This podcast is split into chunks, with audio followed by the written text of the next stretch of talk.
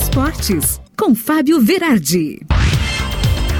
Chegando com o Teu Esportes desta sexta-feira e ontem o Grêmio goleou São Paulo na Arena no seu melhor jogo do ano, melhor jogo na competição. Um Grêmio que a torcida gostaria de ter visto desde o começo do campeonato. Thiago Santos abriu o placar com um gol de centroavante dentro da pequena área e aí o Grêmio acabou coordenando as ações no meio de campo e o Diogo Barbosa fez um golaço para ampliar o placar. Um gol no estilo Everton Cebolinha naquela escola, né? E aí nos acréscimos, né? O, o Jonathan Robert aproveitou uma sobra do meio do campo, deu um balão, encobriu o goleiro São Paulino, fazendo um dos gols mais bonitos do campeonato, né? Aqueles que vão para retrospectiva com toda a certeza no final do ano. Mas com tudo isso, o Grêmio segue em 18º colocado na zona de rebaixamento, agora com 39 pontos, um pontinho atrás do Bahia que está no Z4 e três atrás do Atlético Paranaense, que é o primeiro time fora do Z4. Ou seja, o módulo Milagre continua ativado e o Grêmio não vai respirar, porque domingo, 4 da tarde, vai pegar o Corinthians lá em São Paulo no penúltimo jogo do brasileiro.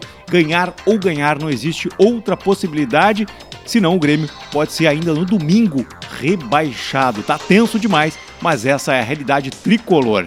E o Inter, que vai jogar só na segunda-feira contra o Atlético Goianiense, já está pensando num novo formato para 2022, né? Novo técnico, a direção colorada parece que já jogou a toalha para 2021, né? A gente nota uma certa acomodação dos dirigentes e os comentaristas são quase que unânimes em dizer que o Inter está quase que admitindo que uma sul-americana já estaria bom.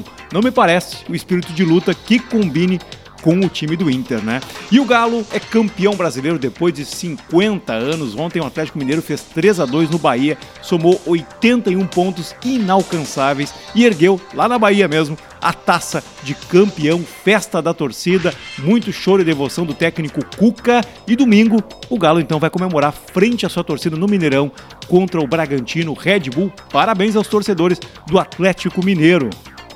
E os motores já estão ligados para o circuito de Jeddah na Arábia Saudita.